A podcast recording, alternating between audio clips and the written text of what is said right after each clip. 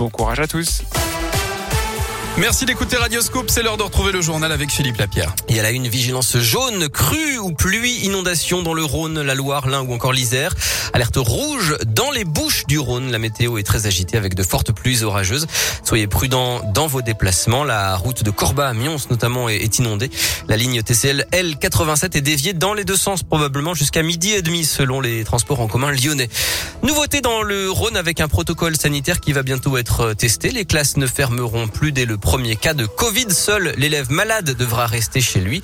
Les autres enfants seront testés mais continueront à venir à l'école. Et l'obligation du port du masque est levée depuis ce matin dans 47 départements pour les élèves de primaire.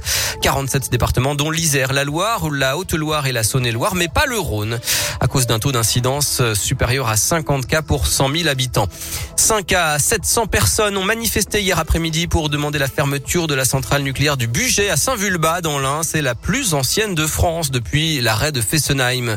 Quatre buts refusés, un carton rouge pour Anthony Lopez, son premier en Ligue 1, un penalty de légalisation à la 95e minute. Le 123e derby de l'histoire a tenu toutes ses promesses hier soir à Geoffroy Guichard. Score final un partout entre l'AS Saint-Etienne et l'Olympique lyonnais qui n'est que dixième du classement ce matin après un quart du championnat. En basket, la victoire au buzzer de l'Asvel face à Gravelines Dunkerque hier en clôture de la première journée 83-81 à l'Astrobal.